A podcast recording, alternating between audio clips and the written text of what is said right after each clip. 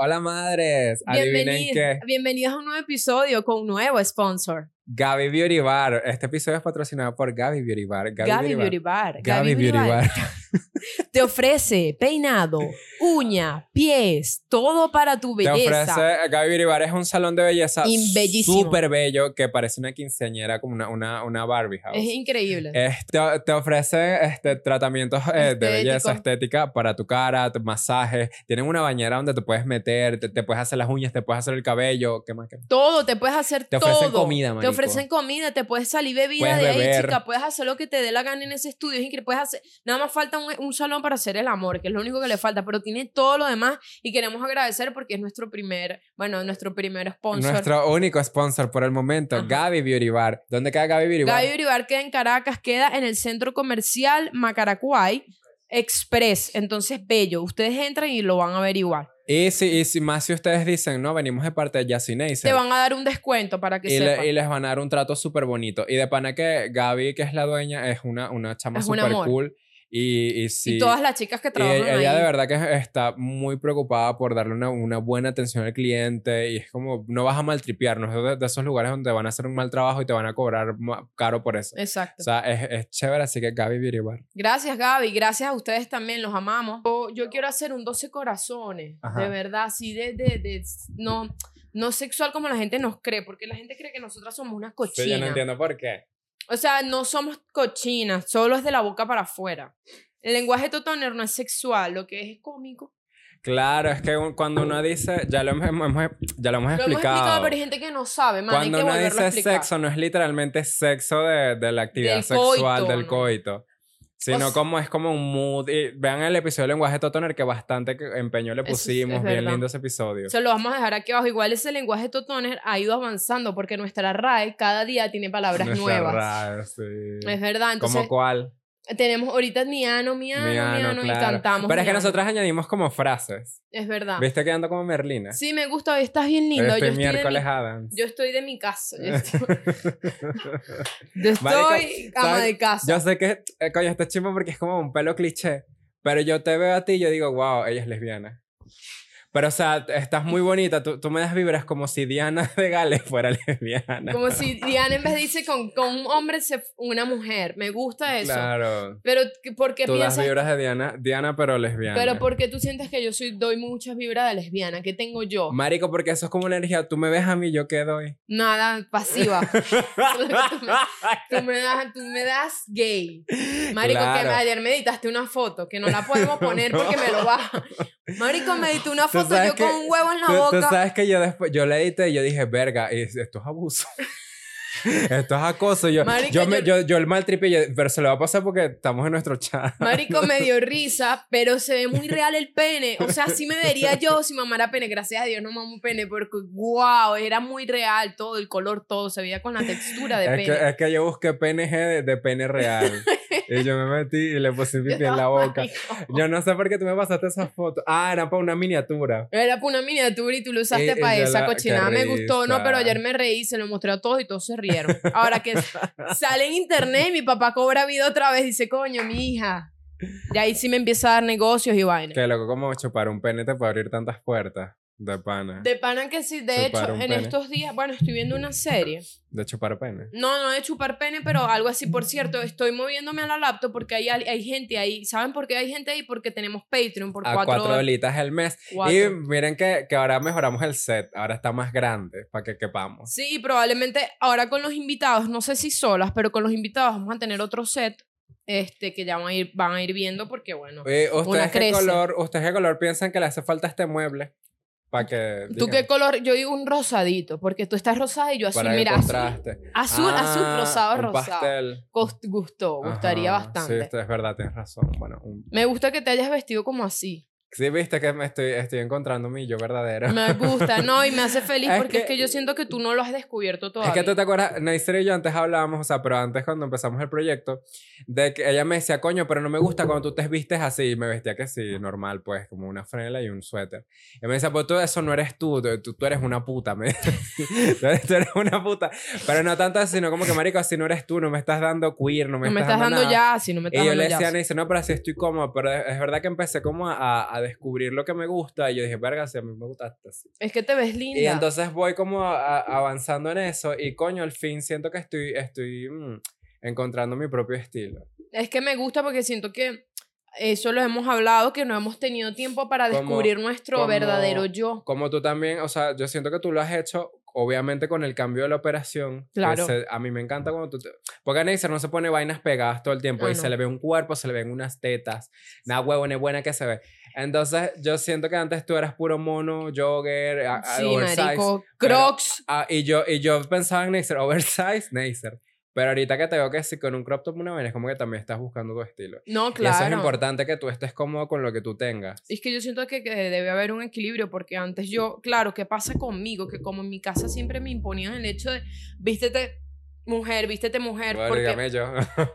Claro, y a ti te decían, vístete como un tipo, entonces dije, vístete como mujer, y yo lo rechacé tanto de lo de vestirse como mujer, que ya lo llevé a un extremo, como que no, no, no, no, y a la vez, no es que no me gusten las prendas mm, femeninas, consideradas femeninas, sino que como nunca las usé, no me siento cómoda, como que es raro, es una tela pegada al cuerpo, muestro las tetas y tal. Pero y como te acostumbrada, no me luce, me luce queda bien porque hay cuerpo que mostrar, hay un que cuerpo ser mujer está bien.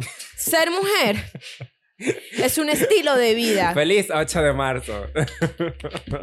Hablando del 8 de marzo, qué día tan, tan raro para mí. ¿Por qué? No sé. Ya va, Pero, pero, ay, mira que no hemos empe- hecho el intro. Hola a todos los que se están uniendo. Hola a toda mi gente de Patreon, los quiero mucho. Si comentan por aquí, los leo, por cierto. Si ustedes quieren estar en los live cada vez que grabamos y ser nuestros amigos, Patreon por 4 dólares al mes, tienen contenido exclusivo, tienen nuestra amistad. Y si ustedes tienen más de dos meses en Patreon eh, y están en el estado donde hagamos show, les damos las entradas. Les damos las entradas sin que tengan que pagar más que Ajá. 4 dólares al Por mes. cierto, madre, no pudimos ir a Mérida. Ah, no puedo ir a Mérida, qué tristeza, de verdad. De verdad que yo estoy como no molesta porque al final del día la gente no tiene la culpa tampoco de, la, de los peos climáticos que están sucediendo en el país, pero al parecer Mérida colapsó. Sí. Dijo, aquí no viene ningún marico No. más de lo que hay aquí. De pana. Mérida Yo creo que eso es homofobia. Yo creo no, que me dio rabia. me a dio veces la naturaleza es homofóbica, a pesar de que los delfines se cojan entre ellos y sean machos. Yo creo que a veces la naturaleza es homofóbica porque todo lo que pasó ese día fue homofobia. No, fue muy, mu- mira, nos re- el vuelo y que retrasado. Entonces nosotras, y yo le digo a ella, si apenas llegue esto lo van a cancelar. Y él y que, pero no digas eso, madre. Y yo, papi, lo van a cancelar, pero vamos a quedarnos aquí compartiendo. Yo le dije, vamos a compartir. Vamos a pasar el día aquí. Vamos a pasar el día, nos encontramos a otro pana, ¿cómo se llama? Jesús. L- Luis. Luis. De, de- también del centro LGBT de Luis, Mérida. muy pana, muy pana, nos, nos acompañó porque nosotras nos estamos, yo tenía migraña, me quería morir. En fin, se- nos sentamos, entonces Yo- No, ustedes se sientan aquí en esta sala. Entonces de repente ya, ya el vuelo no era nuestro vuelo, era un vuelo y que para Puerto Ordaz. Y yo Dios mío, ¿qué es esto? Y nos paramos y fuimos a buscar otra sala. Ese día fue muy raro. De paso empezó a llover. Todo parecía Silent Hill. Porque no se veía nada. No, no se veía nada. Yo le decía a Yatsi, ya sí. Yo, yo sé que yo te digo muchas veces que yo no quiero estar aquí viva en este momento de mi vida. Pero, marico, yo no me voy a montar en un avión con esa, con esa, con estas vainas. Él y que tranquila, chica, que eso no pasa nada. no Claro, pasa porque nada. para que un avión se caiga es muy arrecho. Bueno, esa es O tu sea, opinión, eh, de de panes, o sea, sí pasa. Pero es como que tú tienes más probabilidad de morir en un accidente de tránsito que que un Claro, pero, cuan- pero ¿sabes qué me puse a sacar? Que ahí me volví loca. Que yo dije, ajá, pero nosotras cuántas veces nos montamos en avión? Muchas. avión. Mucha. Entonces, una de esas puede pasar algo. Y yo me puse loca y dije, mejor vámonos por terrestre. Por eso es que ahora, Bueno, pero no, Ka- páguenme mi taxi. Kylie Jenner que, que toma vuelos de 20 minutos, ella no se... Bueno, hay que pensar, perdón. Hay que bueno, pero Kylie Jenner no tiene un avión venezolano, pues eso es lo único que te voy a decir. Ah, por cierto, el show de Mérida lo vamos a, a reprogramar. eh, todavía no tenemos una fecha. Entonces estén pendientes para que ustedes compren su entrada. Para que vayan, porque va a estar. Y la, la- gente que tiene entrada va a ir. Probablemente se, se reprograme para, para abril, no tenemos fecha todavía, pero estamos ahí tanteando nuevas fechas para que la gente que no pudo comprar compre, porque sabemos, esto es un tema que, que las cuestiones para la gente de Mérida, el precio de las, las entradas no lo ponemos nosotros, o sea, sí lo ponemos nosotros, pero es sacando un montón de costos que tienen detrás un show, porque yo sé que como ustedes como espectadores no saben cómo se lleva a cabo un show, pero hay mucho gasto y la mayoría de los gastos, como no tenemos productor, como no tenemos marcas ni sponsor, lo cubrimos Jazzy y Neisser. Entonces, para que un show se lleve a cabo, el precio de la entrada tiene que ser ese, porque si no, no, no se podría, amor, no se podría. Sí, nosotros entendemos que todo cambia según la parte del país donde estés, pero es que coño es arrecho, madre. Eh, como Neisser dijo, no tenemos productor. Si tú eres un productor que nos está viendo, Ayúdanos, por ayúdanos, favor. por favor. Ahora Porque sí. aquí hay talento, solo que nos tienen que meter mano. Aquí hay talento, lo que no hay es plata. Lo que no hay es plata. Ahora sí, uno, dos y.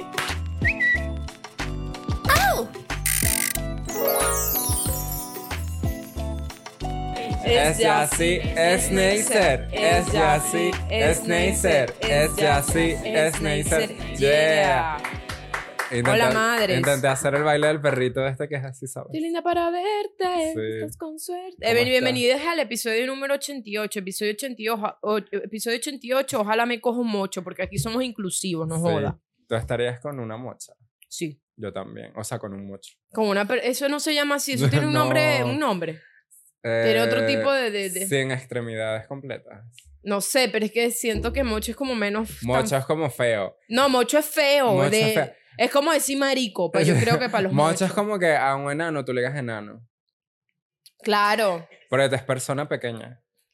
Marico, te digo que me da Claro, no. rechera a mí y me da risa y me, y ¿No? me- Claro, ahí es donde yo digo hay que deconstruirse y, y intento de- deconstruirme más. Pero yo soy un chamo que es como cantante y él es chiquito. Él, Claro, él el tiene, de Colombia. Él, es de Col- Marico, pero el tipo está divino. Y yo me meto... OnlyFans. Marico, yo me meto en los comentarios y la gente, un pequeño baile, coño, vale. Sí, a mí me da no seas así. Ah, yo sé, él se llama Andrés Leal, algo Lo así. amo, Él- marico. Él, le pone marca de agua a su video. pone- Aquí hay un video de él. A mí me parece muy lindo si él fuera, si, si él no fuera hetero. Eh, pero ¿Es yo- hetero? Yo sí, él es hetero y él es mayor de edad, obviamente. Pero, marico, que, que Tú me me da dijiste que te daba morbo, que tú querías. Porque es que el muchacho es muy guapo, es muy, es honestamente. muy lindo porque parece un Edward Cullen pero pequeño. Sí. O sea, es muy lindo. Pero no lo que yo iba a decir, coño, que la gente es muy ladilla, marico. Y es como que, verga, yo, yo entiendo que quieres hacer un chiste, pero eso no está bien. No está bien que tú No. hagas chistes de, de, de cómo es una persona y, y, y más si es una persona, o sea, una persona pequeña, pues no, no hagas eso. No hagas eso porque él Una hizo... él- persona él- pequeña, pues. él hizo un doblaje de, de 3 metros sobre, sobre el cielo. Y tú sabes que Mario Casas en, las- en la película se llama H. Claro. Entonces le pone que H minúscula. Está mal. No lo hagan. Marico, que hijos de puta. Qué No, bueno, pero la gente es muy... ¿Sabes qué me doy cuenta con eso? ¿Qué? Me doy cuenta que, que, que, que falta la sociedad de construirse con temas de personas que tienen alguna dificultad o algún... No problema, porque no es un problema, ya tiene otro nombre, que todavía no Problema manejo. tiene una. Pero le fa- fa- hay algo que no, que no se, no te ves como el resto y la gente, marico, hace unos chistes más horribles. Sí. Ah, no, hay gente que no, para atrás.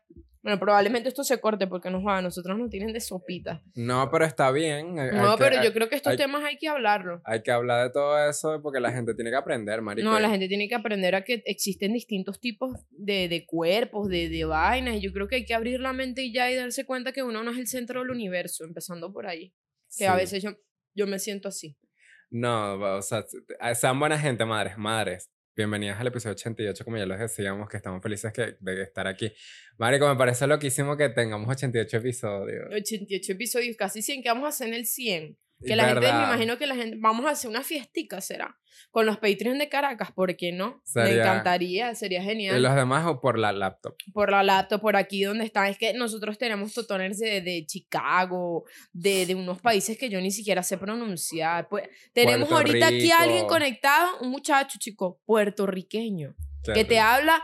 ¿Qué pasó, rico, pues? que te habla rico. Ay, Dios mío, provoca hacer el amor. Yo creo que Tenemos una cubana, tenemos Entre- creo una, una panameña también, ¿no? Tenemos del Salvador, gente de allá, no es que son Marica, venezolanos. ¿tú, tú- tú en qué de- momento pensabas que, que íbamos a tener público de otra Nunca, gente? nunca Yo lo pensé, tampoco. nunca, nunca lo, lo, lo imaginé. de es- lo- de- eh, y así se siente más El otro día, uno, yo tengo un amigo que es de toda la vida, de, de pues, 2013, que se llama George, y él es de Reino Unido. Y él me pasó una nota de voz en estos días y me dijo, ¿sabes qué me acordé de ti? Obviamente hablando en inglés. Porque una amiga mía puso un- tu video de la sirena en las historias. Y yo le dije, ay, él es mi amigo. Ay, Marico, loquísimo, pero no es una caraja venezolana, es una, una caraja Reino Unido. Claro, como- claro, es una locura. Marico, es loco porque tú no es muy sabes. bonito cuando te escriben O sea, personas yo creo que en así. este momento hay alguien en la India masturbándose con nuestros videos. Wow. No quería imaginar ahorita una persona haciendo eso, pero me gusta que lo que sea, ustedes usan este espacio para lo que ustedes quieran, a mí no me molesta. No, y, y también, ¿sabes qué? ¿Sabes que Nosotros recibimos un mensaje súper lindo ah, en estos días. que tú me lo mostraste, está Yo- aquí. es para los dos. Y, y coño, qué lindo que la gente sienta ese espacio seguro con nosotros. Claro, y ojalá ser un espacio seguro siempre para ustedes, porque nosotros, como siempre lo digo, siempre era como que cuando éramos nosotros más chamos, queríamos esto, ver esto en alguien, no en nosotros, sino en alguien más, poder y bueno, sentarnos y ver. hacerlo. Y ahora nos tocó hacerlo nosotros para ustedes, para que sigan ahí. Que no teníamos pensado hacerlo, que no, o sea, no teníamos pensado que se iba a convertir en un espacio No, no para la sabíamos, gente. no sabíamos. Pero bienvenidos sean, madres, todos. No, y- y los otáculos de BTS. los furros, los, furry, los los potaxi, potaxi, primero que todo. la gente heterosexual también, las mamás, toda esa gente. los gays, Los toda la gente de la comunidad, de verdad. todo el colectivo. Y queremos agradecerles también porque sé que vieron el episodio pasado, sé que les gustó, queremos agradecerle otra vez a Equilibrio, a Equilibrium Zen de la organización que nos, nos dio los datos porque son datos 100% reales, también a Ana por ayudarnos, de verdad que fue un episodio muy bonito y queremos seguir haciendo episodios como ese. Y por eso hoy traemos un tema que creo que no hemos hablado a profundidad, que es como el síndrome del impostor, el tema de sabotearse en el trabajo, el tema de la presión en el trabajo, el tema de que tu vida gire en torno a tu trabajo. Creo que eso no lo hemos hablado y tú y yo tenemos eso en común. O sea, ese pequeño, no digo error, porque no siento que sea un error, pero siento que es una falla de, de humanidad en nosotros que solo pensemos en la vida como algo que es que hay que trabajar todo el ¿Quieres tiempo que me haga así los lentes para hacer contacto visual? como tú quieras. Entonces yo quería hablar de eso contigo porque a mí se me, desde pequeña se me metió la idea de que si yo no soy una persona que trabaja todo el día, yo soy un inútil. Y me siento inútil genuinamente. O sea, si yo no estoy trabajando, yo no estoy generando algo, no estoy pensando una idea, no estoy... Algo, mi mente siempre está en el trabajo. Y cuando no lo estoy haciendo me siento irresponsable y eso está mal. Y ya les voy a decir por qué. Porque tú no viniste a esta vida solo para eso, tú tienes otras vainas, tú tienes una familia, tú tienes amigos reales, tú tienes una mamá que hablarle de verdad de algo que valga la pena, no solo trabajo, que el trabajo es muy importante porque estamos en una eh, situación económica no solo en Venezuela, sino mundial, En esta economía. eh, jodida completamente, en donde no, no, no puedes pensar en nada más y me parece tristísimo y muy chimbo que me di cuenta en estos días, coño, que yo no tengo, o sea, yo no, yo no, yo no le doy el mismo tiempo de mi trabajo ni a mi pareja, ni a mis amigos, ni a mi familia, ni a mí. Que Neisser el otro día hace este tweet que está aquí. Y yo dije, mierda, ¿qué hice? y yo dije, venga, pero yo no creo que ella esté hablando de mí. Porque yo, que yo sepa, ella le gusta el tiempo conmigo. Y yo no Claro, le escribí de una vez, sino que esperé que pasara yo. Madre, que mira, ¿qué pasó? Que yo vi una vaina rara tuya. Y yo te y yo, expliqué. ¿será, yo, ¿será que ella no quiere ser mi amiga? Porque yo no sé, pues. O sea... No, yo Y nunca. después me explicó la vaina y yo, yo le dije, coño, es lo que ella está diciendo. Que invertimos mucho tiempo trabajando, que marico, ya empiezas como que el trabajo a agarrar horarios de, de que tú tienes para otras cosas, pues que si para pasar tiempo con tu pareja, con tu familia, X, Y.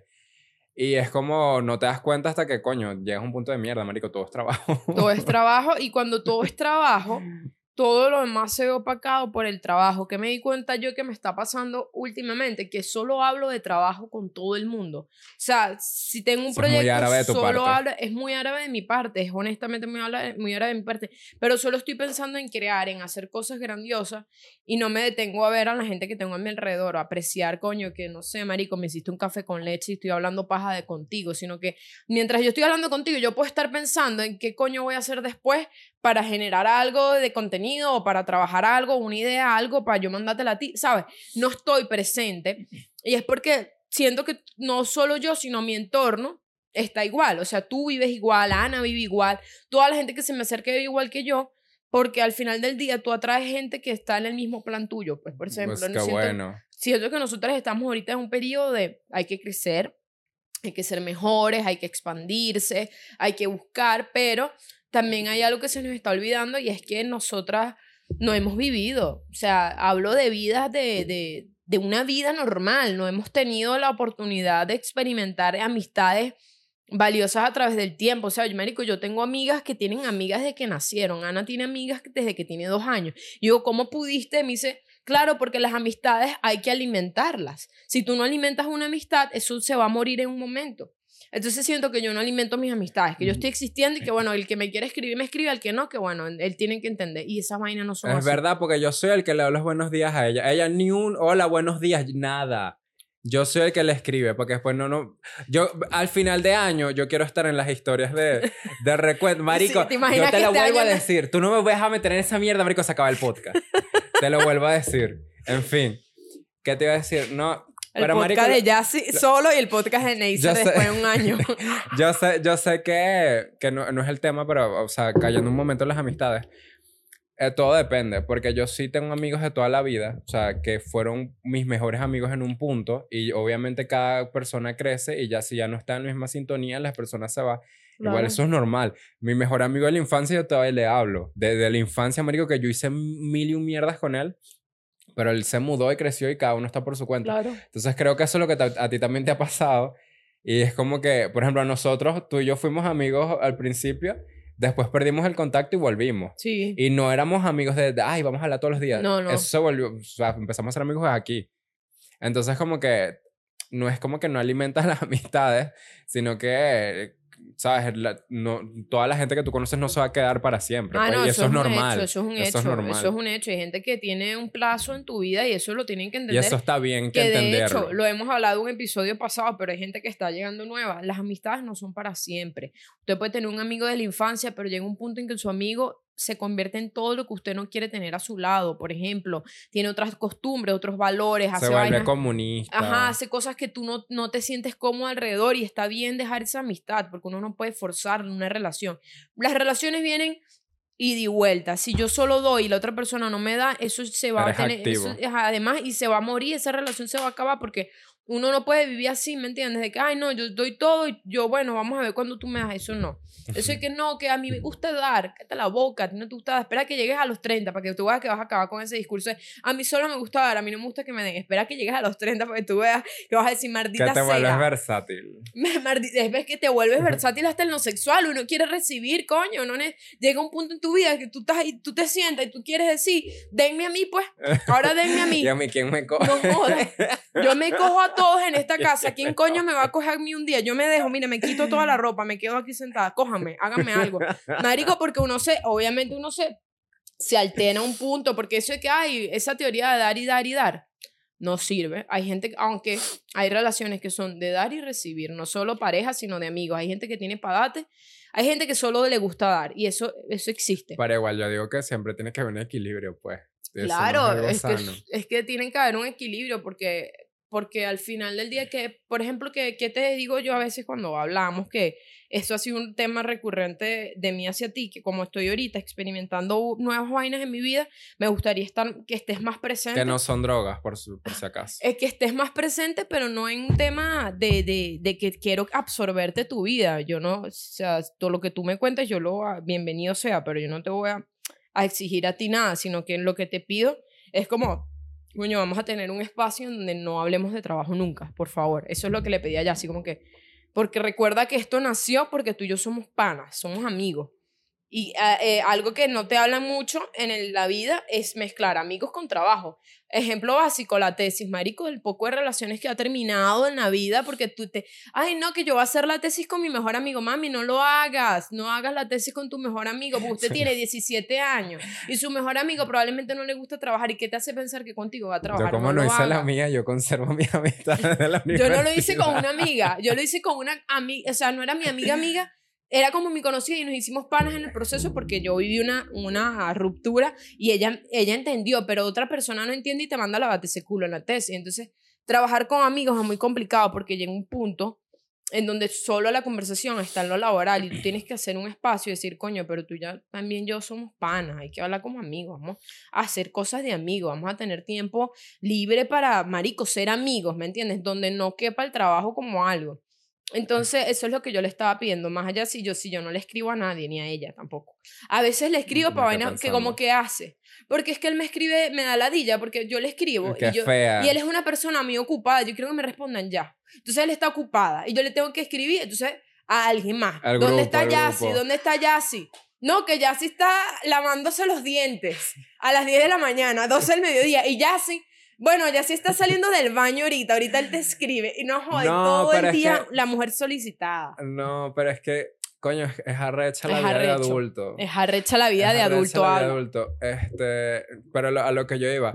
Si es verdad que Neisser y yo hablamos en estos días de que, por lo del tuit de este, volviendo al principio, de que yo dije, coño, ¿será que no quieres ser mi amiga? ¿Será que yo la cagué? No, yo me preocupé. Yo dije, verá, qué loca. Entonces, yo, ella me dice que quiere tener espacio para no, no hablar del trabajo y, y, coño, pasar tiempo con, o sea, no nuestro equipo, pero como amistad, ¿no? Y con eh, nosotros dos. Porque al final es verdad, esto es un trabajo. Exacto, sin el equipo. O sea, no quiero. no, o sea, sin yo ofender. dicho- yo le he dicho, yo no quiero el equipo, no lo quiero conmigo siempre, yo quiero a Yassi conmigo. sin y se lo digo a Ana y se lo digo a producción masculina ahorita en su cara que me está viendo. Sin ofender. es sin ofender. sin- que es verdad que hay que tener tiempo para uno, porque no solamente es el trabajo, sino que obviamente esto como empezó, es un proyecto que empezó de para la paja de, de vainas de nuestra amistad. Entonces obvia- es importante que tengamos una buena relación siempre. Y eso de cultivarla para que esto también se dé. claro. Porque sabes que es ladilla eh, trabajar con alguien con el que no te lleves bien o que no tengas un- tanta conexión. Obviamente la, la química es muy importante y eso se nota, eso se nota en la cámara. Y nosotras que tenemos Claro. que tener química para grabar eh, los episodios, para grabar las otras cosas, para estar en la tarima. Que yo siento que nuestra química ha mejorado muchísimo porque Totalmente. este, al principio cada uno iba como por su lado en la tarima y era como marico, era, era, era como tú para acá, yo para allá. Hasta que un día dijimos como que vamos a hablar. O sea, yo, va- tú me dices, vamos a Claro hablar que y yo ya. te dije, hay Y que es verdad, hablar. nosotros pura la paja las dos y perfecto. Entonces es- yo le dije, bueno, vamos a tener una cita eh, la- toda la semana, pero tú y yo vamos a hacer. Que ayer no la tuvimos, eh, era el día de ayer, pero ayer no, Sí. se, no la pudimos tener. Y es como, pero si hace falta, pues hace falta eh, pasar tiempo con, con la gente. Por el tema de este, lo que estamos hablando, de la vaina del impostor. El síndrome del El síndrome del impostor, la vaina, impostor. Me encantó.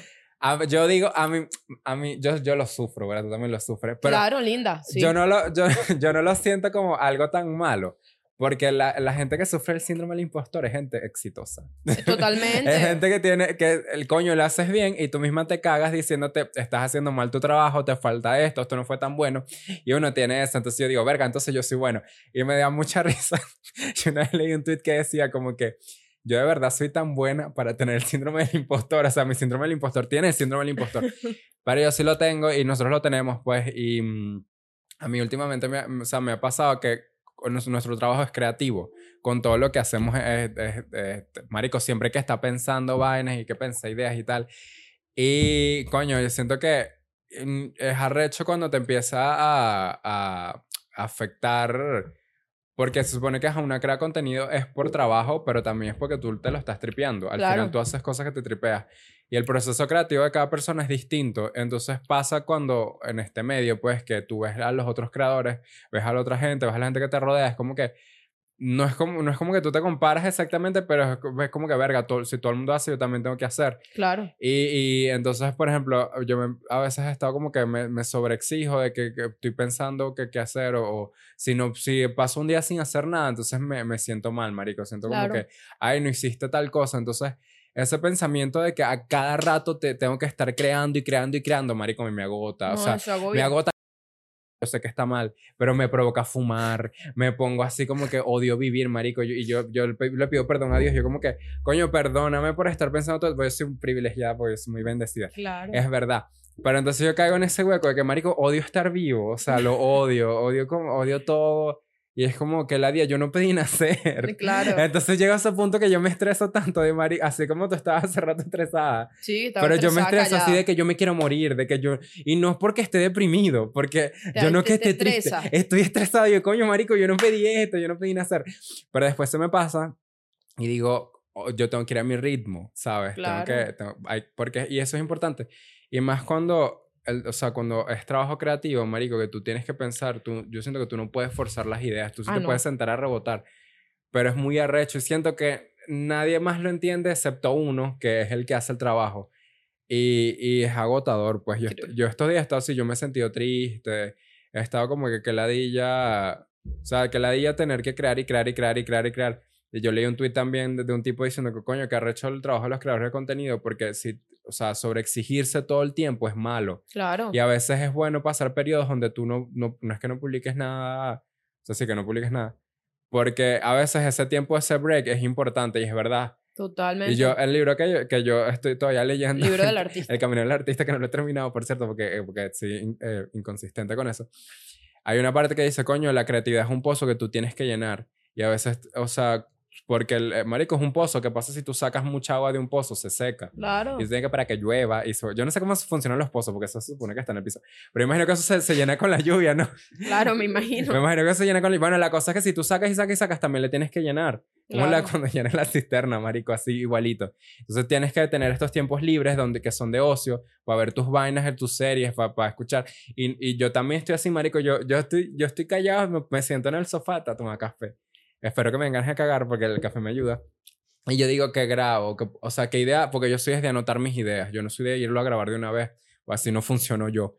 Entonces yo funciono anotando y yo la idea la voy mejorando hasta el día que la grabe, que, que, que es como lo que hacemos nosotras. Claro. Entonces, como, marico, yo, y, y ya ahora estoy así todo el tiempo. Y eso me gusta, pero a la vez no. Porque estoy puro pensando en qué coño hay que hacer. Claro. Y eso es lo que a ti te pasa también, lo que Eso tú me has dicho. pasa mucho. Y yo no había llegado hasta ese punto. Yo decía, pobrecita Neisser. Ahora llegaste y es Y ahora que llegué, yo digo, marico, que la niña. No, es un lugar Y entonces oscuro. es como, es eso, pues lo que le queremos decir es que una, una es un ser humano y una pasa por eso también. Totalmente todo lo que dijiste es cierto. A mí me pasa esto de la creación del contenido y creo que, bueno, no solo para hacerlo sobre nosotros, esto le pasa, le puede pasar a cualquier Sí, profesional. Siento que a, a, cual, a cada carrera le pega de forma distinta, cada quien tiene sus formas de, de, de, de, de, bueno, ser workaholic, porque esto es adicto al trabajo, esto no tiene otra, otra cosa. Y eres adicto al trabajo porque no puedes lidiar con el hecho de estar en paz, porque no puedes lidiar con el hecho de tu vida sin ser una persona relevante, porque ese es el punto. Si tú sientes, o sea, el cerebro está arrecho que si tú no haces, tú crees que la gente te va a extrañar, que la gente se va a olvidar de ti, porque todo al final del día se basa en uno mismo. Claro, es, es muy ego, egocéntrico. Eso es egocentrismo, eso es ser egocéntrico. Pero es verdad que, por ejemplo, a una la gente sí la extraña. No hay Ah, total, A la gente sí te extraña cuando no haces cositas. Y uno, uno lo agradece, ¿no? Pero es verdad. Y hay algo también que pasa que uno que trabaja desde casa, tú tienes que saber dividir el tiempo de que, Total. porque tú no puedes estar a las 10 de la noche trabajando en tu cama, entonces después te paras, vas a comer y estás trabajando. Y ajá, ese es el peor de, de la casa, es que es más cómodo que en la oficina, pero es como que tú también tienes que vivir, porque marico, yo, yo antes pensaba así, yo dije, no, yo me tengo que explotar porque yo trabajo en la casa, cuando, era, No. cuando era community manager y grabar, porque es no, huevona, era horrible. Yo quiero decir públicamente que a mí no me gusta ser community manager. O sea, perdonen ¿A a, mis jefes, a la gente, a mí no me gustaba trabajar. Y yo sí le doy la razón de que a veces yo me tardaba, pero no me gustaba. Es que tú en eres fin. una persona que se, Sí, se no faja mucho. community. No, tú te fajas mucho. Sí, entonces, eh, digo eso, o sea, también tienes que saber separar porque tú, eh, yo, yo, a mí me pasa lo que, lo que tú dices, coño, ya no pasó tanto tiempo con producción, mi prima. Entonces, a mí me pasa que yo, yo digo, marico, ya yo no hablo casi con mi familia, yo, Ujú. yo a veces estoy hablando, mi, mi, mi mamá, mi abuela, mi papá, algún- alguien me escribe y yo digo, no, ahorita no le puedo responder. O a veces me llaman y estoy haciendo algo y yo digo, coño, ya va, me interrumpieron. Y tengo así ese pensamiento y digo, ¿qué, qué mierda? Claro. O sea, qué chimbo, o sea, no, yo no puedo estar ocupado todo el día y saltar de una cosa a la, a la otra, marico, y me agota. No, es, es, es wow. fuerte. Por eso es que ahora yo estoy para, no parando, creo que sí voy a bajarle la, voy a bajarle dos, no a la creación de contenido, pero a mí. A mí como persona, como que yo creo que eso es un trabajo de uno mismo. Hablé con mi psicóloga y creo que, bueno, para, que, para los que no saben, el síndrome del impostor todavía no es algo que está considerado algo de un problema mental, todavía no es, es como que es una ¿Quién- enfermedad ¿quién mental. inventado eso? Porque supone que tú le pones a las enfermedades tu apellido. Claro. Alguien con impostor. Impostor. Julio Impostor. y no. Entonces el síndrome del impostor está, está ahí, pero no se sabe todavía porque apenas, ah, o sea, están viendo, están abriendo investigaciones porque es algo como muy recién, algo muy, ay, de las nuevas generaciones. Pero no es algo de las nuevas generaciones, solo que uno ya Como- le dieron nombre, pues. ya le dieron nombre porque uno el carajito está como, ay, ¿yo por qué estoy así? Yo soy una persona joven, ¿por qué me estoy matando tanto? Yo desde que tengo uso de razón, yo pienso en, se me estoy quedando, me estoy quedando tarde, estoy atrás, me estoy quedando atrás, me estoy quedando ¿Qué? atrás.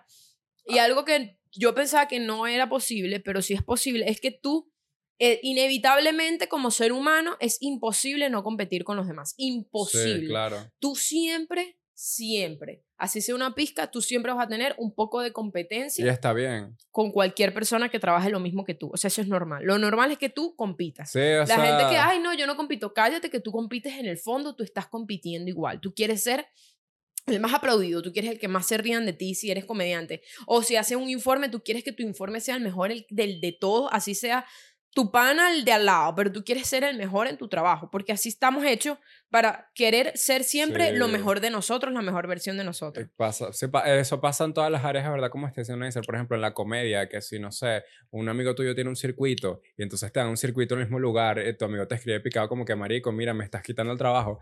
Y esas son cosas que pasan y es normal. Sí. Y, Y al y al igual, al no igual es- que creando contenido todo. No es como que yo me despierto y a hacer este video para joderle la carrera a tal persona. Obviamente no es así.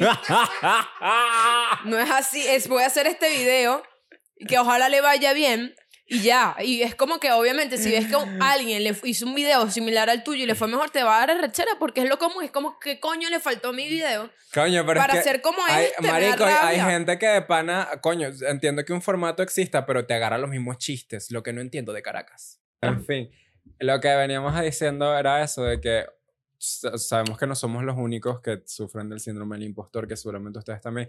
Creo que también tiene que ver con la crianza que uno tuvo, que todo te lo criticaban. Entonces Claro. tú te autocriticas. Eso lo- las dos veces que fui a terapia, que no he ido más, que tengo que ir, lo aprendí. Y a mí me dijeron, o sea, por ejemplo, mi, mi peo con la comida también, mi terapeuta me dijo, bueno, que es la misma, me dijo que era por eso, pues que yo hasta me criticaba la forma de comer. Claro. Entonces siempre, siempre pensar, coño, lo estás haciendo mal. Y es arrecho, marico, cu- cuando... Es arrecho cuando tú mismo te dices, coño, estoy orgulloso de lo que estoy haciendo. Claro. nos los hemos dicho y lo decimos, pero a veces es como verga. Claro, a veces pa- pa- parece más bien de la boca y- para y a afuera como para a mí me cuesta A mí me cuesta no ser perfeccionista, marico. Me cuesta que, mierda, estoy haciendo una wirchería. ¿Qué es esto? La De hecho, el perfeccionismo Ajá. Es algo que viene, que lo tomas con el síndrome Está Sí. la persona perfeccionista, tú eres las dos. Perfeccionista y individualista.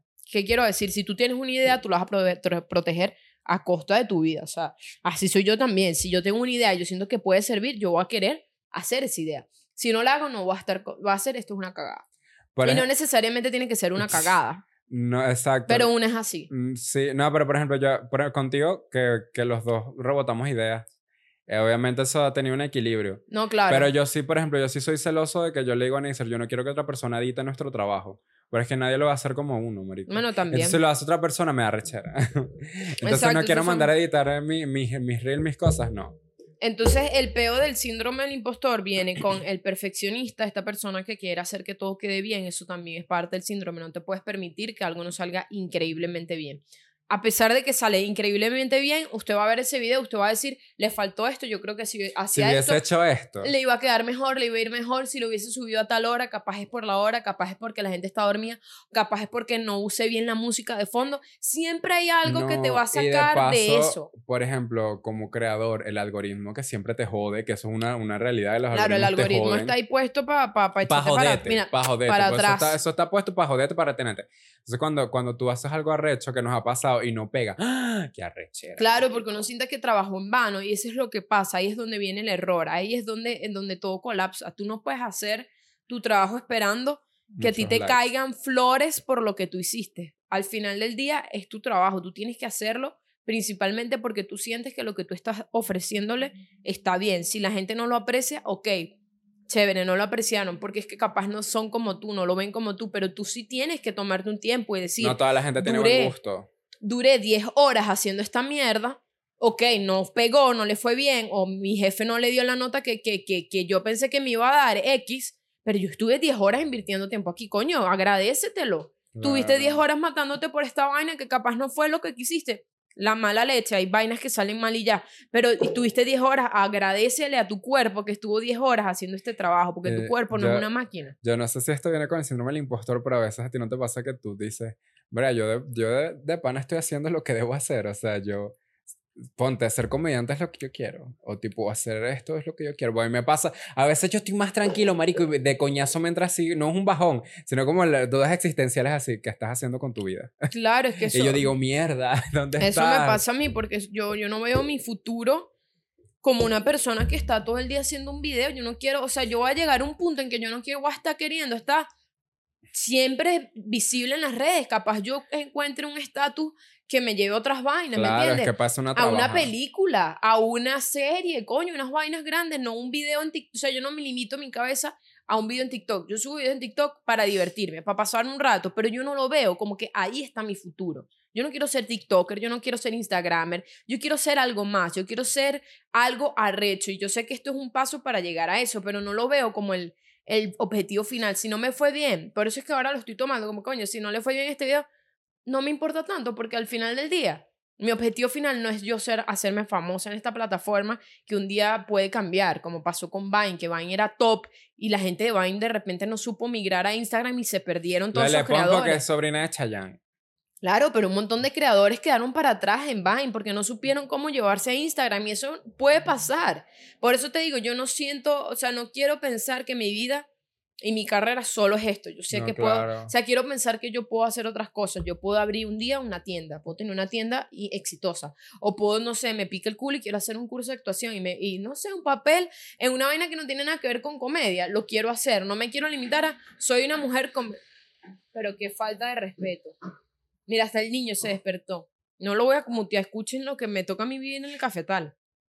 Denuncia pública. Ajá. Eh, yo no solo quiero ser una mujer, o me imagino que esto le pasa a todo el mundo, coño, si tú eres contadora, tú, quieres ser tú no solo quieres ser contadora, coño, tú tienes otro Además, yo digo una cosa, Nahuana, ¿quién quiere ser contadora? No, pobrecito los contadores, es lo único que tengo yo, para decir. Yo tengo, o sea, tengo una amiga que ya de pana le gusta la contaduría y, y marico ama yo, mami, tú no eres normal. Marico, hay gente o sea, ¿quién que quiere decir yo quiero ser contador público? Me voy a parar a, no, marico. No, y eso estuve leyendo, que también para la gente que está joven, mi gente de adolescente, mi gente que quiere estudiar una carrera universitaria y me dice, no sé qué hacer.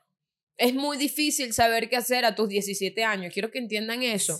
No se sientan mal por no saber qué coño quieren hacer con su vida. Yo tengo 27 años y yo todavía estoy viendo si yo realmente quiero ser una mujer comediante. No, si quiero hacer, no sé, un activista me pica el culo, mañana quiero ser activista, también puedo hacerlo. Por eso no se encasillen en quiero estudiar esta carrera y ya, usted en el camino puede cambiar de opinión. Y eso se lo digo a los padres también que están viendo esto.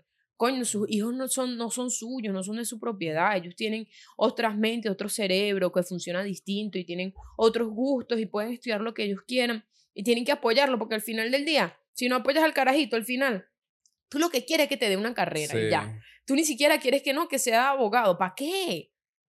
Hay mil abogados en este país, ¿alguno ejerce? Ninguno. Claro que sí, nuestro grupo de abogados que tenemos que nos Nuestro grupo, Gabriela, gracias a ellos estamos, lejos de la cárcel. Pero eso es otro tema que para, para Patreon por cuatro bolitas al mes. Es verdad, ¿cómo quedó ese pay? Pero, pero la, la, cosa es que es, es, verdad. Y hablando de los hijos, recuerda que ajá, tú puedes que siempre tú como padre tú vas a querer el bien para tus hijos. Claro. Pero eso no quiere decir que tú siempre vas a tener la razón o que tus hijos van a tener la razón siempre. Pero es importante que tú los dejes tomar las decisiones que, que ellos quieran tomar y, y, que consideran. Y tú, claro, eres una guía, pero tú no puedes esperar que ellos hagan lo que tú quieres que hagan porque eso te va a frustrar a ti y tú vas a reclamarle y lo vas a frustrar a él porque a una le pasó esto. O sea, ya a nosotras nos pasó eso. Bueno, No, y te lanzan esta que esto también quiero que lo sepan que no están ayudando nada, más bien está retrasando el dolor. Esto de que no, es que yo te estoy tomando estas decisiones por ti o te estoy diciendo que hagas todas estas cosas porque no quieres, no quiero que te lleves el golpe que yo me llevé. Tarde o temprano, el golpe que tú te llevaste, yo lo voy a llevar también porque así es la vida. O sea, yo no voy a vivir a través de tu experiencia triste, yo voy a vivir a través de mi experiencia. Entonces estoy yo, una chama de 27 años, con un montón de peos, porque nadie fue capaz de decirme, es normal que te cuestiones tu vida desde que empiezas a los 25 es normal que te cuestiones esto, no eres la única, nadie habla de eso, la gente está, no vale, no, sí, a mí me encanta, bueno, yo, yo monto este negocio y amo mi negocio y toda mi vida se basa aquí es mentira, la gente tiene otros hobbies, la gente quiere otras vainas, abre la mente, cambia constantemente todos los días. Entonces que tú digas, no, es que yo quiero evitarle a mi hijo un dolor, no solo estás evitando, estás poniéndole un pañito, pero ese hijo, ¿para cuál va a sufrir? Yo aquí tengo 27 años y estoy jodida de la mente. ¿Por qué? Porque nadie me pudo ser sincero. A mí me pasa, por ejemplo, con mi mamá que ella me dice, coño, que ella se arrepintió de no haber sido abogado. Porque mi, mi, abuelo, no, no, no, mi abuelo, pero como mi abuelo. Este, él decía, coño, estudia Derecho y tal, pero ella quiso ejercer educación, que es lo que le gusta ser maestra, pues, preescolar ella, siempre dice, coño, me arrepiento, y él siempre me decía y tal, es como, marico, tú, no puedes vivir en el pasado tampoco, pues, o sea, ya lo que pasó, pasó, y si, si hiciste, tomaste esa decisión, está bien, porque al final, por ejemplo, ella hizo lo que ella quería hacer, claro. estudiar una carrera que quería. En cambio, yo no pude, ¿verdad? Por ella, y no, cero rencor, Y entonces como que es eso, pues así ti te digan, no, tú tienes que hacer esto, porque marico, mi familia era así, tú tienes que ser contador, porque los contadores firman y le dan plata. Ah, pero tú no dices todo lo que tengo que estudiar y todo el huevo que hay que mamar para Claro. pasar las materias, literal. Entonces como que marico, eh, o sea, está bien que tú aconsejes, pero, pero coño, también dame espacio a tomar mis decisiones. pues. Claro, porque es que ese es el peor, creas eh, personas inútiles. O sea, al ser un padre protector, estás creando un inútil eh, a la sociedad y estás creando tanto una persona inútil que no sabe qué decidir. O sea, a mí me pasó que yo no podía ni siquiera llamar, contestar el delivery, chico, porque a mí en mi casa todo me lo hacían. Todo, toma, aquí está. Ne- no quiero un avión, toma, Neisser, tu avión. Nunca me dijeron que no. Por culpa de eso, yo no sé decir que no. Entonces, a todo el mundo que viene le quiero dar hasta la totona, porque si me lo piden, yo estoy considerando dársela, porque seguro la necesitan más que, que yo. yo debería Marico. darle Entonces, culo. creas seres inútiles, incapaces de tomar una decisión, incapaces de poner límites. ¿Por qué? Porque lo estás protegiendo de quién, mami. De nadie lo protegiste, todo el mundo bajo de ese carajito, porque ese carajito no sabe hacer nada. Entonces no te sabes montar una arepa tampoco, coño, vale. Coño, y lo volvemos a repetir. Monten una Enséñele a sus hijos a lavarse el culo. a A lavarse los el culo. hombres más que todo y a los que se identifican como hombres. Lávense el culo con agua, Agua y con y jabón. jabón. Y se meten los dedos. Porque, Se ajá, meten los dedos. hay casos de casos. No, hay- en estos días leí, no, yo me paso toallita húmeda. No, ¡Qué asco! no. Ese culo sigue sucio, te estás restregando el pupú por toda la nalga, sí, vale. 88 episodios hablando de mierda. Me da rabia. No, no saben lavarse el culo. Entonces, no, que mi no novia, que saben montar la arepa. Bebe, ya estoy señora, ¿qué novia vas a estar teniendo tú, José Carlos? Que no, que me voy a mudar con mi novia, coño, tu pepa, vale, no te sabes lavar el culo con agua y con jabón, no sabes montar una arepa, no quieres ni no quieres hacer ni siquiera un diplomado, no, no, tienes que hacer algo con tu vida, la vida no es esto nada más, hay que hacer cosas. Yo, yo apoyo el, el, el- yo apoyo que la gente no, si no quiere ir, a un- ir a la universidad, no vaya, pero haga un curso de algo que usted sea útil, que usted lo lancen en la selva y usted sepa, coño, prende una fogata, ¿me entiendes? Algo, tienes que saber algo, tener algo en, en ti. Porque nos, están criando ahorita como si fuéramos, no sé, que no somos, A somos mí- incapaces. a mí me lanzan a la selva ahorita, yo no sé prender una fogata. pero Pero agarrar huevo. palo. pero agarrar palo para recolectar las El geo que va a prender la fogata, tú vas a saber qué vas a hacer ahí, pero algo sabes hacer. Chica, vale. Tú montaste una silla, una mesa en la tesis, puedes montarte una mesa ahí para que Claro, descansar. marico, yo, yo hice una mezcla de cemento. o Coño, sea, me da rabia, es me da verdad, rabia. es verdad lo que tú dices. O sea, está bien que no, no quieras estudiar una carrera, pero sí tienes que aprender cosas, sí tienes que a un oficio, sí tienes que hacer cursos y, y lo, marico, hay tantas vainas, hay como estas páginas tipo, no es Workana, es, es- No, les voy a dejar aquí el link Eh, abajo. Eh, Google tiene una, una, una extensión que creo que aquí un montón de cursos gratuitos. Y literal hay cursos de, de lo que sea, marico, de lo que sea, tú puedes hacer un curso, mira, me gusta cortar frutas en forma de corazones, bueno, hay un curso para eso. Es verdad, Y y, tú te le dan provecho. certificado y usted lo puede poner en un currículum y tú puedes pedir empleo, pero claro, te crían en un ambiente en donde te, te dan todo, ni siquiera te tienen que dar todo, te, te, te hacen sentir incapaz de tomar decisiones, de hacer cosas por y ti después mismo. esperan que tú hagas. No, y después se, no, después se molestan. No, que tú no haces un coño, pero si nunca me dijiste que hiciera un coño, ¿por qué me estás pidiendo 27 años después que haga una mierda si tú me dijiste que yo no tenía que hacer nada? Se, se ofenden los papás, coño, estás creando inútiles. Pongan a sus hijos, yo sé que es difícil, debe ser difícil. Decirle a tu hijo, hazte una arepa, pero hazte una arepa, coño, y Claro. rellénatela. A mí, ¿qué me pasó a mí? Me tuve que dar coñazo A mí, viviendo a, mí sola. sí, a mí sí me gusta, o sea, la independencia de cocinar. A mí no me gusta cocinar así como que, wow, soy fan, porque me quita tiempo. Pero a mí sí me gusta esa independencia de, coño, tengo que cocinar, tengo que hacer mis Claro. vainas, es- está cool, pues. Y, y hasta que tú no vives solo, o sea, por ti mismo, es, es, que es cuando tú te das cuenta, marico. Claro, porque yo cuando que, que pensaba yo cuando estaba en la casa con mis papás, ay, me mudo y mi vida va a ser mejor. Wow, nadie me va a joder, marico. Mana, yo te digo cosas. algo. Yo no, yo no sé si vivo mejor, vivo más tranquila, Claro. pero yo tenía todo listo, ¿me entiendes? Ahora yo me tengo que preocupar por cosas que yo no sabían que existían, como por ejemplo llenar el agua, Sí. buscar agua para beber. Yo en mi casa siempre había agua para tomar y yo decía, bueno, esto viene Marico, sa- solo. sacar la ropa de la lavadora para que se seque. Doblar la, madre, ropa, la eso yo nunca lo hice, ¿no? De que ha- Yo- hacerse una arepa porque tengo hambre, prefiero no comer. ¿Sabes qué es ladilla? Llegar de la calle que no haya, hecho- no haya comida. no haya hecha, comida es y te da recha porque es como Yo llegaba a mi casa y estaba la comida ahora son otros problemas ya no es la O que tú te tranquilidad enfermes y estés solo. verga. ay no eso es horrible única ay o, mi o mamá que te enfermes y te toque trabajar, que arrechera.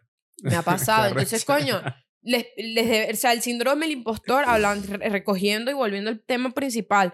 Síndrome del impostor es normal. De hecho, si eres mujer, es probable, es más probable pues que afecte. más. Las mujeres eh, padecemos más del síndrome del impostor que los hombres por algo muy sencillo. Al hombre se le crea en un ambiente en donde tú eres un triunfador, tú eres un rey, tú, eres, tú, tú viniste a Menos que seas lograrlo. marico. Tú eres, viniste a lograrlo. Tú viniste, papi, tú, tú vas a ser el mejor de todo. Por eso les afecta menos, porque si tú no has visto, hay hombres que son patéticos, honestamente, en su vida diaria, pero tú los escuchas hablar y tú dices, wow, este es un tipo. Y es un Claro, patético. pero también pasa con el síndrome del impostor, que como ya lo mencionamos antes, eh, le pasa a gente que de verdad es exitosa y es buena en lo que hace, como, como también hay gente que no es buena en lo que hace y creen que lo están haciendo bien, ¿sabes? Como Sí, que, también. wow, qué arrecho y tal. Y es como, más que todo le pasa a gente que, que es buena y, y se, se mal, coño, se, se menosprecia, ¿sabes? Por lo que está Claro, haciendo. se echa para atrás. Se echa para atrás. Y el tema de la competencia es totalmente normal, se los digo a ustedes. Si ustedes sienten que tienen, no, que no, que mi mejor amiga y yo, las dos somos cantantes, y coño, y a veces me afecta No cuando es que tú vas a la casa de tu mejor amiga a quedarte a dormir y le montas una brujería en el closet. como lo le estoy pasó a mi diciendo. hermana, historias basadas en hechos No, reales. No Entonces, es- como que está bien que tu amiga cante y tú, pero coño, tienes que entender que lo que tú haces es distinto, no es igual a lo que hace tu amiga, porque tu amiga canta, pero puede que no tenga el mismo tono, no escogen las mismas canciones, no hacen el mismo performance, no eres igual a tu amiga, tienes algo distinto a ofrecer y te tienes que enfocar en eso. Tú no te tienes que enfocar en a mi amiga le va mejor, sino enfocar en mi contenido o lo que sea que yo hago.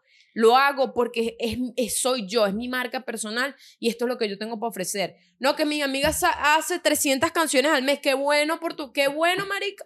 y- Yo hago dos y ya no puedo y hacer más porque buenas, y son y buenas. son buenas. pero son buenas y no puedo hacer más y está bien y, también. Y está bien, o sea, por ejemplo, compararse con... con- yo, yo me comparo conmigo mismo, de que, coño, yo antes no hacía esto, ahorita lo estoy haciendo. ah, sí. Y está bien compararse contigo mismo y con los demás de que, o sea, tener una idea de lo que tú quieres hacer, como, coño, Claro. me gustaría algún día llegar a esto. Pero no de que si esta persona tiene, yo también lo tengo que hacer y yo tengo que tener lo que él tiene porque es- eso también te, te trae peor. Eso no es bueno para ti al final estarte comparando con todo el mundo. No. eh, O, o- o porque tú mismo te creas una competencia y está Que, no- que chimbo. puede que no exista, chimbo, además. Que sí, puede es que no exista. existe. Y está chimbo, pues entonces entender que cada quien tiene un ritmo es- está bien. O sea, e- e- está bien que, que tú, ponte, no sé, no, no puedas contar como tu amiga la contadora cien- que saca 100 cosas al día. No sé, no sé cómo hacen los contadores, pero que era otro ejemplo que no fuera a crear contenido. O que seas, eh, trabajes en un taller y tú no puedes arreglar tantos carros Como tu pana. como tu pana. Entonces, como, coño, Ok, a- Date tu algo que me pasaba a mí contigo, que no es competencia, a veces yo me sentía inútil, porque por ejemplo, algo que nos pasa con Jassy, que cuando salimos a eventos, el que habla es él. A mí no me gusta hablar con la gente que no conozco, porque no es que no me guste, me siento como como penosa. Y después yo decía, y después me decía Ana, o me decía alguien, me decía como que coño, es que tú tienes que hablar más. Pero a la vez dije, no, ese trabajo lo hace Jassy, nosotros tenemos un proyecto juntos, si yo no lo puedo hacer, lo hace él, es el 50% claro, del es que, proyecto. es que Entonces, eso... presionarse a hacer cosas, o sea, yo no puedo tener tu personalidad, por No, ejemplo. obvio. Es que por eso, por eso es el trabajo en equipo, porque hay vainas que yo hago que tú no haces y que tú haces que yo no hago. Y no es porque no queramos, porque Neisser, Neisser es buena hablando. O sea, ella se expresa bien, ella, ella es buena haciendo también bonding, solo que ella es más callada, es verdad. Yo, yo soy más lanzado y yo, hola, ¿quién se lo mentira. Pero si llegamos a un lugar es como que, ajá, hay que, hay que hacer networking. Pero... Sí, ella es como más carismática y yo le digo, vaya, vaya, vaya, vaya. Pero, pero es como Vaya que usted. si nos dividimos el trabajo en ese caso, es como no... O sea, no tiene nada de malo, pues. Exacto, pero no esas cosas no, pasan. no, ajá. O sea, si tienes un pana que, coño, está en el mismo... Tú no eres igual a tu pana, tu pana es distinto a ti, él tiene su, marico, su personalidad muy distinta, sus vainas muy distintas, tú tienes tus cosas, tú tienes algo importante que ofrecerle al mundo, él no es eh, tu enemigo, es Cada tu pana. persona tiene algo que ofrecer. Todo el mundo tiene todo algo mundo que tiene algo que ofrecer y ofrecer. es distinto y es genuino y es único, entonces enfócate en que lo que tú En brillar tú. en brillar tú. Eh, enfócate en lo que, coño, esto es lo que estoy sacando, lo estoy sacando por mí, porque sé que me gusta a mí lo que estoy haciendo y si alguien más se quiere sumar en esto y, y le va bien, coño, que de pinga, pero lo estoy haciendo principalmente porque yo me siento cómodo. Entonces, ese es mi consejo para todos ustedes de parte de Neisser. Si tienen síndrome del impostor, no luchen contra eso porque no es algo que puedas luchar, es algo que está en ti, pero entiende que tú eres una persona valiosa, que tu trabajo vale por mucho que te hagan sentir que no, gente alrededor, y se los Más acon- que todos los hombres. se los aconsejo. Si ustedes están en un ambiente en donde le hacen sentir inútiles, aléjense. ¿Por qué aléjense? Porque no hay forma alguna, así ustedes pongan sus límites, que esas personas cambien su discurso. Si alguien mayor, por ejemplo, mi papá, él tiene un discurso muy único y yo se lo respeto, no, estoy, no lo comparto, él dice que, por ejemplo, nosotros todos, él se muere y todos nos morimos detrás de él. Desde que él nació, él hace ese discurso.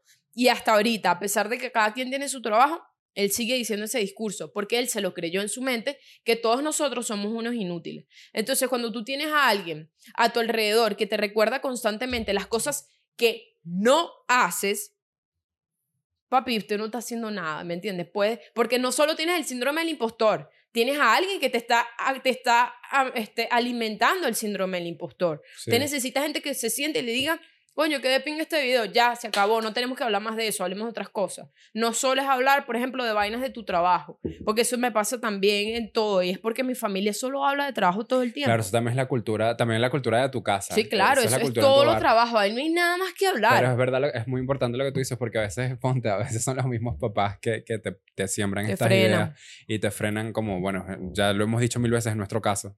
Y, y a veces también pueden ser tus amigos, a veces puede ser una persona en tu trabajo, a veces puede ser un profesor, a veces puede ser alguien de tu equipo de trabajo, como nos llegó a pasar a nosotros. co- No vamos a mencionar con quién. Y- pero tú sabes, ¿no? claro, Obviamente. no jodas. Entonces, a veces son, son personas que, que tú piensas, coño, te están haciendo un bien, en realidad no. Y si tú no te sientes cómodo, no, no tienes como que ceder a eso, pues tú toma, tienes tu, tu propia decisión y de si esto es lo, me- lo que me gusta, yo lo voy a seguir haciendo. Y haz lo que te haga feliz, madre. O sea, si ahorita que usted- ustedes nos ven baby totoners que están creciendo, o sea, no, no se presionen, están chiquitos, tienen la vida por delante. Y la gente igual que, que está vieja, marico, la gente que ya está grande, ustedes también pueden seguir, Pueden seguir aprendiendo. cumplir sus sueños. Porque en- en- en mi mamá es así, mamá es demasiado pesimista. En estos días estamos hablando para terminar. Y ella me dice que, este coño, hijo, aprovecha la vida, haz un, haz un curso en Duolingo y tal. me dice vainas así, mamá. Y, ella le, y me dice, porque sabes que yo, a mí me hubiese encantado hacer tal cosa, pero el tiempo pasa y no sé qué.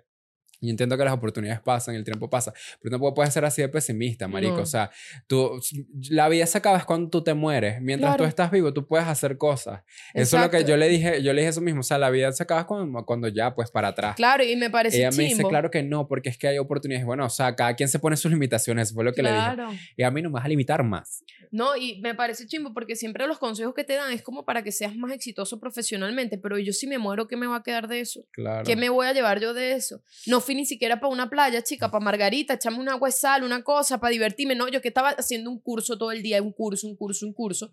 Pasé mejor en el trabajo y quedé como en una urna Pero bueno, en el madre, Parque del Este. Bueno, nos no, vamos no. a Patreon por cuatro horitas al mes si quieres seguir hablando con nosotras.